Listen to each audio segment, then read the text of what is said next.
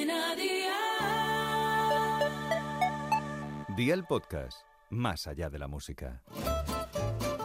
¿Qué cenó hoy? Con Masito.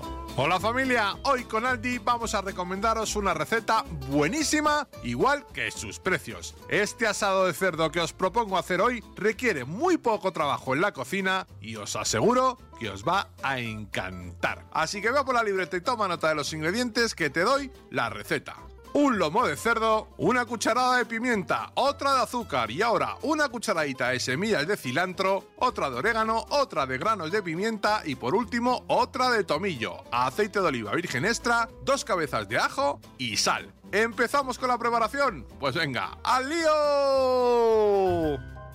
Mezcla la sal con el azúcar y embadurna bien el lomo con esta mezcla. Déjalo en la nevera entre 2 y 3 horas. Sácalo, lávalo y sécalo muy bien. Coloca la pieza en una sartén con un poco de aceite y márcala por todos los lados. Ponla en una bandeja de horno y precalienta el horno a 180 grados con calor arriba y abajo. Ahora agrega un cuenco, pimienta, semillas de cilantro, orégano, tomillo, remueve y machácalo todo un poquito. Echa todas las especias por encima de la carne y deja en los laterales las cabezas de ajo enteras. Tapa con papel de aluminio e introduce la bandeja en el horno. Cocina la carne a 160 grados durante 30 minutos y otros 30 minutos a 200 grados. Y amigo mío, ya tienes la cena lista. Así de fácil, así de Aldi. Consejito del día, un puré de manzana o de patata es el acompañamiento ideal. Acuérdate de cortar la carne en lonchas y de servirla con la salsa